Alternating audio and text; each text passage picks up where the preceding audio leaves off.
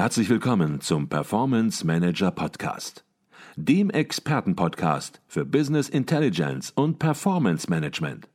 Inspirationen, Know-how und Impulse für Controller und CFOs, die noch erfolgreicher sein wollen. Ihr heutiger Gastgeber Peter Blum.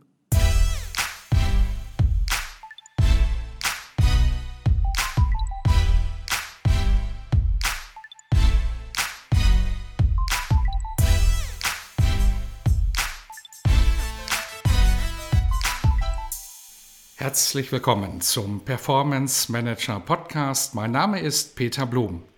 Viele Entscheider in Unternehmen behandeln das Thema Forderungsmanagement recht stiefmütterlich und wägen auch nicht genug ab zwischen Instrumenten wie Inkasso, Factoring und Warenkreditversicherungen.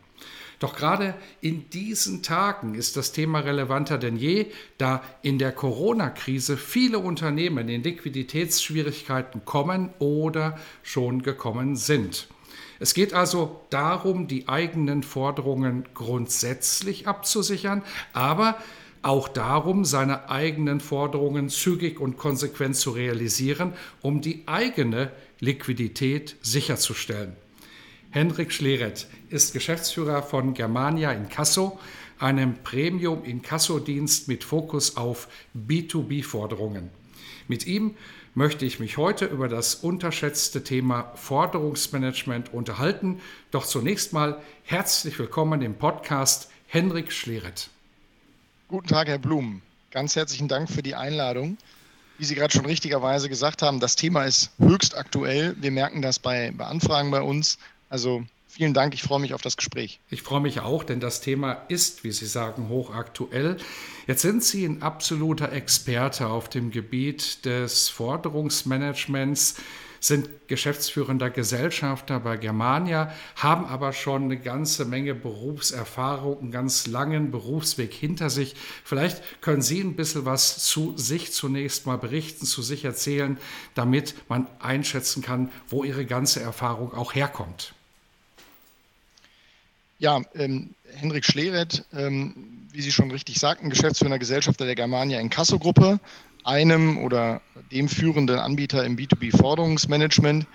Ähm, aber ähm, richtigerweise vor dem Erwerb der Germania-Gruppe, äh, welche ich im Rahmen einer Nachfolgelösung vor einigen Jahren erworben habe, war ich bereits unternehmerisch tätig, vor allem als Gründer und auch als Investor. Äh, und aus meiner Zeit als Gründer habe ich natürlich auch dieses Thema Liquidität, als eine Kerngröße im, im Grund, in der Gründungsphase mitgenommen und weiß, was es bedeutet, offene Forderungen zu haben und wie wenig es teilweise bedeuten kann, zwar Umsätze zu fahren, aber eben nicht die Umsätze zu realisieren. Mhm. Wunderbar. Also ein ganz wichtiges Thema in der aktuellen Situation, die ganz spannend ist, weil wir haben seit einem Jahr eine Dauerkrise, könnte man fast sagen, aber ohne Pleitewelle. Und wenn man nun genau mal reinschaut, auch in Ihre Kunden oder auch in Ihre Branche, wie ist dort die aktuelle Situation? Ja, vorweg, Sie, Sie haben es gerade schon angesprochen, das ganze Thema äh, Pleitewelle, Insolvenzwelle äh, ist uns bisher in Anführungszeichen erspart geblieben. Also an der Stelle kann man sagen, dass die staatlichen Hilfen offenbar ankommen, beziehungsweise das Insolvenzmoratorium wirkt. Ähm, wir merken insgesamt, dass alles in allem es erstaunlicherweise gut läuft. Wir, wir, wir haben Schuldner, die melden sich und wollen die Zahlungsvereinbarung strecken. Das heißt, die wollen die monatlichen Zahlungen herabsetzen. Aber wir merken eben keine deutlich geringere Realisierungsquote. Wir erreichen auch die Schuldner, insbesondere durch unseren Außendienst. Man muss auf der anderen Seite aber schon differenzieren. Natürlich, die Gastronomie verhält sich völlig anders als der Bau oder Agrar die laufen im Grunde genommen so wie vorher. Beim Bau hat man das Gefühl, das läuft sogar besser als vorher. Ähm, wir sehen aber auch, dass es teilweise daran liegt, also die, die, die höheren Erfolgsquoten, die bessere Realisierungsquote, dass unsere Gläubiger vorsichtiger mit ihren Kreditlimits umgehen und ihren Kunden weniger Kreditrahmen einräumen. Mhm. Jetzt sagen Sie, die Pleitewelle ist noch nicht losgegangen und die Forderungen sind weiterhin ja, eintreibbar. Da haben Sie keine großen Veränderungen festgestellt. Und trotzdem gibt es natürlich einige, die warnen und die warnen, Mensch, das kann sich in diesem Jahr ganz schnell ändern. Und deswegen Obacht beim Thema Forderungsmanagement. Und deswegen wollen wir heute natürlich auch mal richtig differenziert, richtig tief darüber sprechen. Und die erste Frage an Sie ist dann natürlich zunächst mal, welche grundsätzlichen Möglichkeiten gibt es für ein Unternehmen, seine Forderungen abzusichern oder auch kritische Forderungen möglichst zielorientiert zu realisieren? Also Sie haben ja schon die, die wesentlichen Optionen genannt ähm, anfangs. Es gibt das Thema Inkasso, es gibt das Thema Factoring, es gibt das Thema Warenkreditversicherung. Ich würde noch ergänzen, für mich ist der wesentliche Aspekt im, im, im Kreditmanagement oder im Forderungsmanagement auch der Aspekt Prävention, weil ich durch eine gezielte Beauskunftung und ein stringentes Kreditmanagement natürlich in der Lage bin, das, was hinten möglicherweise dann als Ausfallrisiko entsteht, zu minimieren und kann so eine teure Warenkreditversicherung oder ein Inkassounternehmen oder ein Rechtsanwalt vermeiden. Also das sollte unabhängig von den Lösungen hinten immer vorne stehen. Mhm. Und dann ist die Frage, wie kann ich diese die, die genannten Bausteine äh, kombinieren, denn für mich äh, gibt es zwischen Inkasso, Factoring und Warenkreditversicherung nicht unbedingt ein, ein, ein Oder, sondern vielmehr eine Und-Beziehung. Man muss das eben nur für sich so kombinieren, dass es zu einem selber passt. Vielleicht ein paar Worte zum Thema Factoring. Factoring ist ja grundsätzlich mal ein Thema für sich, weil das ist völlig unabhängig von der Frage des Ausfallschutzes. Ähm, hier geht es ja primär um ein Outsourcing des gesamten Mahnprozesses und um höhere Liquidität. Da, dafür zahle ich eine Gebühr, dafür gebe ich ein wenig Kontrolle über meine Kundeninteraktion, mein Forderungsmanagement ab. Das ist Factoring. Das kann echt sein, das kann unecht sein und das ist dann die Frage, äh, habe ich das Risiko bei mir äh, oder habe ich das Risiko abgegeben? Mhm. Wenn ich dann anschaue, Warenkreditversicherung und oder Inkasso, meines Erachtens ist es am cleversten, wenn man eine Warenkreditversicherung und ein Inkasso-Unternehmen so miteinander kombiniert, dass man damit den eigenen Risikoappetit trifft. Denn eine Warenkreditversicherung kann man ja so ein bisschen mit einer, mit einer Autoversicherung vergleichen. Ja? Ähm, wenn ich, wenn ich, wenn ich, ein, wenn ich ein guter, in Anführungszeichen, ein guter Kunde aus Sicht der Versicherung bin, sprich, wenn ich jahrelang unfallfrei fahre, wenn ich ein günstiges Auto habe, dann ist grundsätzlich diese Versicherung auch günstig. Und dann kann ich mich natürlich auch selber fragen, will ich überhaupt diesen Worst Case absichern, um dann wirklich gut zu schlafen? Und auf der anderen Seite, wenn ich jemand bin, dessen Risiko eigentlich nicht versicherbar ist, weil ich vielleicht sehr jung bin ähm, oder viele Unfälle hatte und ein teures Auto fahre, dann ist es so teuer, dass es sich gar nicht lohnt. Also man muss, glaube ich, bei einer wahren Kreditversicherung sich selber so ein bisschen wiederfinden, was, was für ein Risikoappetit will ich äh, oder habe ich und, und, und welche Abdeckung möchte ich.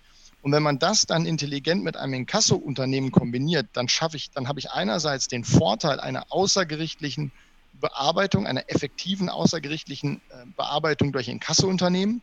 Und wenn das Inkasso-Unternehmen dann am Ende nicht erfolgreich ist, dann übergebe ich es eben an meine Warenkreditversicherung und habe meinen Ausfallschutz. Und wenn ich sage, ich habe einen großen Risikoappetit, dann habe ich eben keine Warenkreditversicherung, dann übernehme ich das Risiko ähm, der, der, der, der Realisierung äh, selber und, und behalte es bei mir selber. Mhm. Wunderbar. Jetzt haben Sie den Rahmen, denke ich mal, recht gut aufgemacht. Und ich möchte auf jeden einzelnen Punkt, den Sie angesprochen haben, auch im Laufe des Podcasts nochmal zurückkommen. Vielleicht versuchen wir es mal ganz praktisch anzugehen. Ein Unternehmen hat geliefert eine Ware, eine Dienstleistung und ja, stellt nun eine Rechnung. Und viele Unternehmen kennen dann auch die Situation, dass diese Rechnung, die ordnungsgemäß erstellt ist, einfach zunächst mal nicht beglichen wird. Und bevor wir jetzt tiefer einsteigen in dieses Thema, Gibt es schon Punkte, die ein Unternehmen bei der Rechnungsstellung möglicherweise beachten sollte oder vielleicht noch vorher, bevor überhaupt eine Geschäftsbeziehung aufgenommen wird, um einfach das Thema ja, Forderungsmanagement von vornherein richtig anzugehen? Ja, also ganz klar. Ähm, und ähm, ich sage mal, Sie, Sie, sprechen einen ganz zentralen Punkt an. Wie kann ich vermeiden, dass es überhaupt zum Verzug kommt? Ähm, und im, im Forderungsmanagement kämpfen wir in der Regel immer mit, mit, mit zwei verschiedenen ähm, ähm, Gründen. Das eine ist eine fehlende Zahlungsfähigkeit, das andere ist eine fehlende Zahlungswilligkeit. Ähm, Das Thema Zahlungsfähigkeit lässt sich in der Regel adressieren durch Auskünfte, Bonitätsprüfungen, Kreditrahmen, ähm, dass ich den so gestalte, dass es dem Risiko, das ich mit dem einzelnen Kunden habe, entspricht. Das Thema Zahlungswilligkeit ist sicherlich eines, was ich eher durch die Formulierungen, die ich in meinen Mahnungen, durch meine Abläufe, das heißt die Taktung der Mahnungen ähm, äh, fahre, dass ich dadurch adressieren kann, weil ich einfach die Zahlungswilligkeit ähm, des Schuldners packe und ihn dahingehend erziehe, dass er versteht, bei mir musst du zahlen. Wie du es bei anderen machst, mag anders sein. Bei mir, ich habe einen stringenten Prozess, ich bin sehr klar, ich bin sehr deutlich. Wenn ich, darin, wenn ich reinschreibe, bis zum 10. sollte das Geld da sein, dann kriegst du von mir am 12. die nächste Mahnung und dann übergebe ich das meinetwegen wieder zehn Tage später an den Kasseunternehmen, an Rechtsanwalt, wie auch immer. Aber ich habe eine klare Struktur, die dazu führt, dass, der Gegen, dass mein Schuldner weiß, der meint es ernst. Mhm. Okay. Gibt es da auf Rechnungen gewisse Formulierungen, wo Sie sagen, Mensch, das sollte auf jeden Fall draufstehen, damit auch an der Stelle eine Rechnung sehr, sehr klar ist und auch ja nicht mehr in Zweifel gezogen werden kann ab einem bestimmten Zeitpunkt? Ja, absolut. Also ähm, die, die, die, erstmal schnelle Rechnungsstellung nach mhm. Leistung. Ja, also ich glaube, einer der größten Fehler, der, der, der gerade im KMU-Bereich gemacht wird, ist, ich, ich leiste in, in Monat 1 und ich schreibe die Rechnung in Monat 2 oder Monat 3. Also schnelle Rechnungsstellung nach Leistung. Zweites, eine ganz klare Leistungsbeschreibung. Dass da auch keine kritischen Punkte geliefert werden, weil man muss immer, muss immer beachten, wenn, gerade wenn es um das Thema Zahlungswilligkeit äh, geht und um sagen wir mal, die fehlende Willigkeit, die Unwilligkeit, in dem Moment, wo ich, äh, wo ich eine Tür aufmache, weil ich in der Leistungsbeschreibung meinetwegen unkonkret bin, habe ich natürlich den, der unwillig ist, sehr schnell dabei zu sagen, naja, ich weiß ja gar nicht genau, was du mir da überhaupt in Rechnung gestellt hast, jetzt warte ich erstmal. Wenn du dann irgendwann mal kommst, dann frage ich halt mal.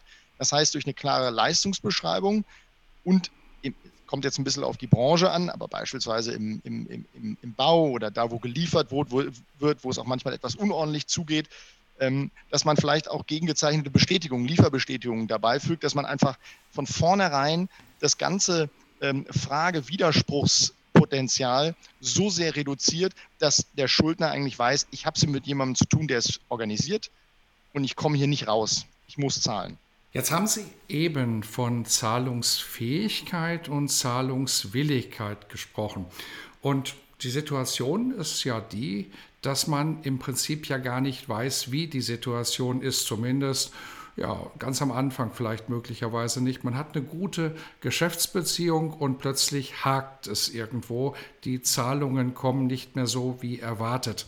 Und gerade ja, bei KMUs, die Sie auch gerade angesprochen haben, ist es dann sicherlich so, dass man sagt, Mensch, wir können unseren Kunden jetzt nicht so hart angehen, weil wir haben ja eine gute Geschäftsbeziehung. Wir wollen den auch nicht verärgern. Ab wann gilt es zu reagieren?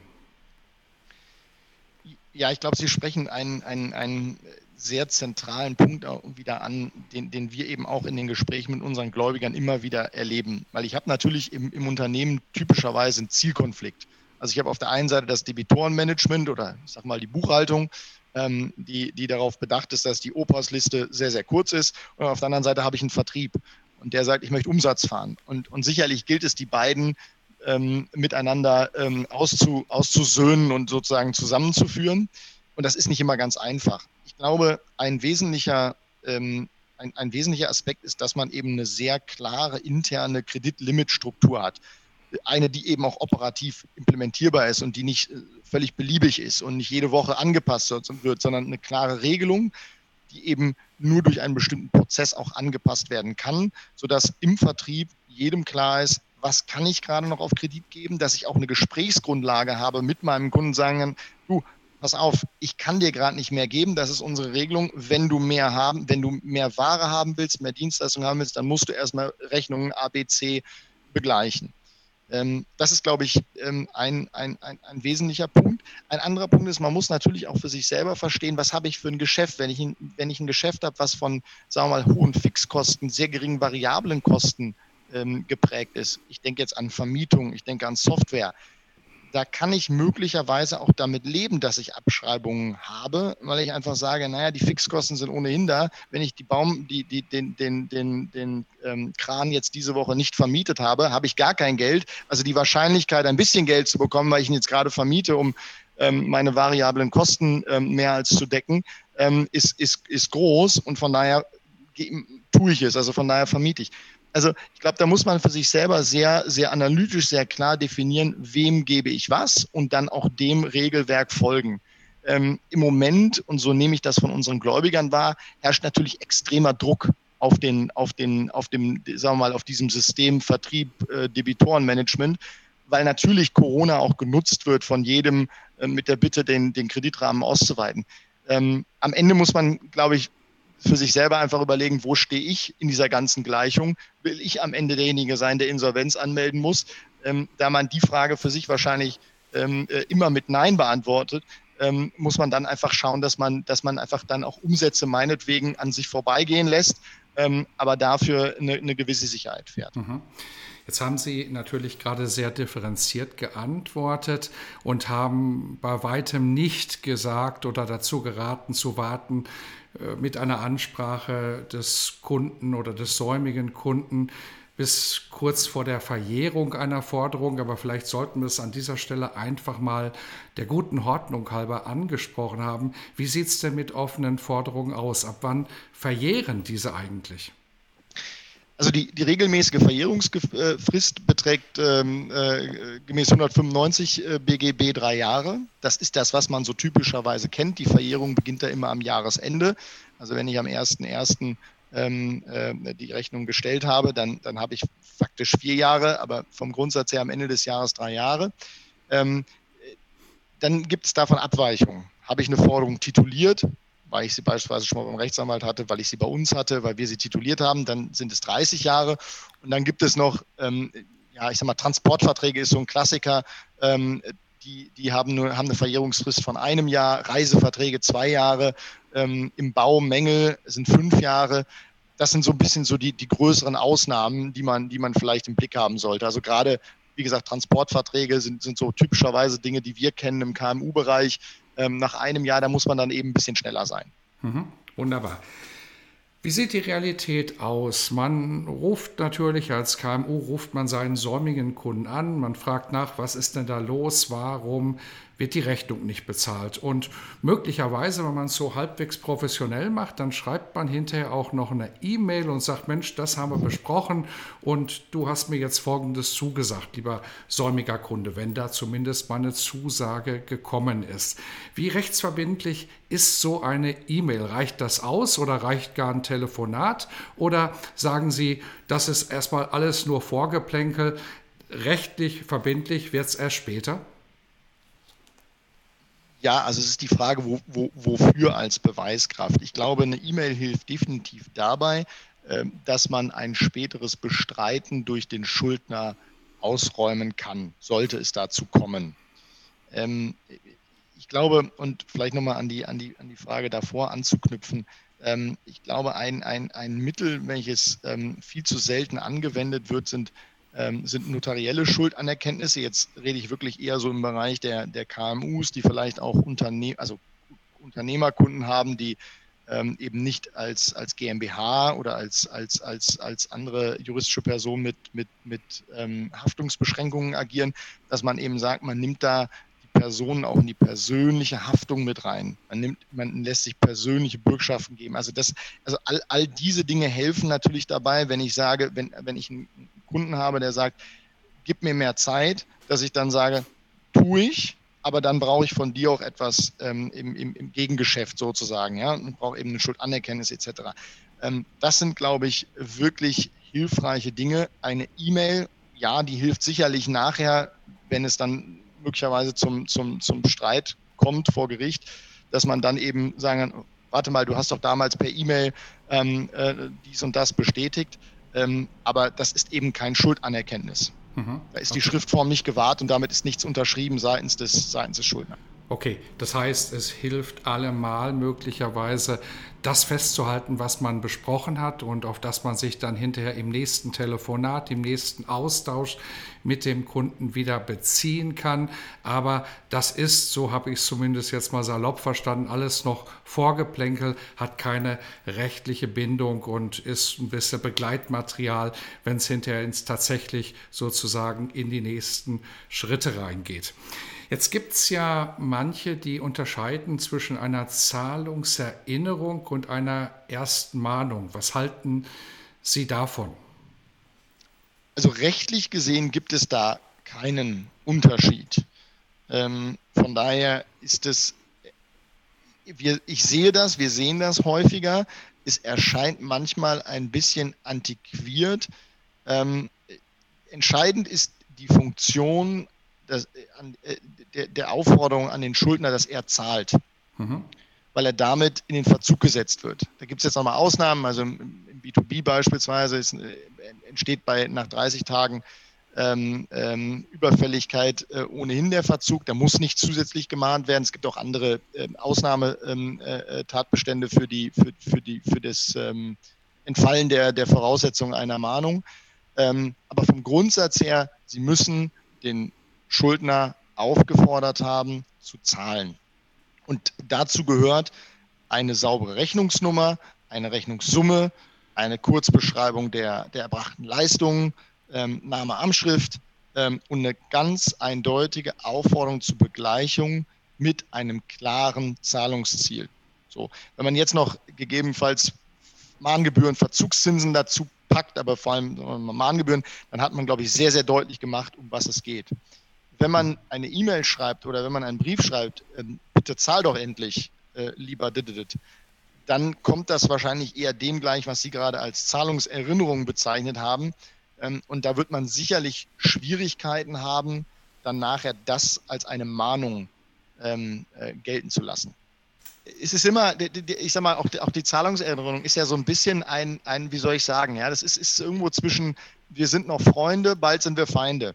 Und ähm, man muss sich, glaube ich, einfach an, an der Stelle für sich selber, ich habe gar nichts, ähm, gar nichts dagegen, in Anführungszeichen, wenn man sagt, man macht immer eine Zahlungserinnerung, eine freundliche, und dann macht man eine erste Mahnung, in die man klar Mahnung tituliert. Das ist, ist voll, vollkommen okay. Ich glaube, das Einzige, was man nicht tun sollte, ist, dass man eben ähm, zwei, zwei freundliche Zahlungserinnerungen macht. Oder eine Zahlungserinnerung und bis zur ersten Mahnung dauert es dann wieder äh, lange. Oder aber es variiert immer mal nach drei Tagen, mal nach drei Wochen weil diese Unklarheit sorgt immer dafür, dass der Schuldner das Gefühl hat, also der zahlungsunwillige Schuldner sollte man fairerweise sagen, das Gefühl hat, ah, bei dem, bei dem äh, äh, Lieferanten ist das nicht so entscheidend, dass ich da, dass ich da immer ähm, pünktlich zahle. Mhm. Okay. Idealerweise hat unsere Bemühung nun dazu geführt, dass der Kunde zahlt. Das ist natürlich die beste aller Möglichkeiten. Oder es wurde eine Vereinbarung getroffen, wie der Kunde zahlt, möglicherweise auch in unterschiedlichen Raten. Und das muss natürlich dann schriftlich festgehalten werden. Und wenn dann die Zahlungen kommen, dann ist natürlich alles in Ordnung. Aber es gibt natürlich eben auch die Fälle, da folgt nach der ersten Mahnung die zweite und möglicherweise noch die dritte. Und es gibt Kunden, die sind dann noch nicht mal mehr erreichbar, die reagieren gar nicht. Das heißt, jetzt muss etwas passieren. Natürlich sollten dann keine Waren und Dienstleistungen mehr einfach weitergeliefert werden. Das hatten Sie eben schon ausgeführt. Aber jetzt muss man sich auch um die Forderung selbst kümmern. Und eine Möglichkeit ist nun das Inkasso. Vielleicht können Sie zunächst mal erzählen, was ist Inkasso genau? Ja, äh, gerne. Ähm, ganz wichtig die Frage, weil ähm, Inkasso hat, glaube ich, ähm, äh, in, der, in der öffentlichen Wahrnehmung gerade auch der Begriff ähm, äh, manchmal doch ähm, ist manchmal doch etwas schwierig, der Begriff. Also Inkasso-Unternehmen sind rechtlich gesehen Rechtsdienstleister. Es gibt das Rechtsdienstleistungsgesetz, ähm, das ist 2008 äh, in Kraft getreten. Damit wurden ähm, die, die Inkasso-Unternehmen ähm, nicht erstmalig, davor gab es das Rechtsberatungsgesetz, ähm, äh, aber, aber wirklich sehr strukturiert reguliert. Ähm, Voraussetzung ist also, da, wenn ich als Inkasso-Unternehmen ähm, agieren möchte, dass ich registriert bin. Dafür muss man eine qualifizierte Person benennen, die sozusagen als Berufsträger dann ähm, eine leitende Person, äh, eine leitende äh, Position im, im, Unternehmen hat. Ähm, und, und dann kann man als Inkasso-Unternehmen, als registriertes ähm, am, am, deutschen Markt auftreten ähm, und, und dementsprechend auch, auch agieren gegenüber Schuldnern. Ähm, Inkasso-Unternehmen kommen klassischerweise aus dem kaufmännischen Mahnwesen. Also klassischerweise ist, das ein, ist es also sozusagen eine Outsourcing-Tätigkeit. Und ähm, eben mit diesem Gesetz, was 2008 in, in Kraft getret, äh, getreten ist, ähm, wurden, diesen, wurden diese Inkasso-Unternehmen mehr reguliert. Man hat ihnen aber auch mehr Rechte gegeben. Das heißt, seitdem bewegen sich Inkasso-Unternehmen auch mehr und mehr im gerichtlichen Mahnverfahren, also im, im, in diesem automatisierten Verfahren, was neben dem Klageverfahren ja der, der, der, der andere Weg ist, um zu einem Titel zu gelangen. Und äh, mit dem äh, neuen Gesetz, was jetzt zum 1.10.2021 in Kraft tritt, wird das nochmal bestätigt. Also da wird sozusagen nochmal ausgeführt und auch nochmal die, die Befugnis ähm, etwas, etwas ausgebaut ähm, dessen, was, was Inkasso-Unternehmen ähm, dürfen. Inkasso-Unternehmen oder die Tätigkeit der Inkasso-Unternehmen endet immer mit der Klage. Also Klagen sind Rechtsanwälten, Rechtsanwälten in Deutschland vorbehalten.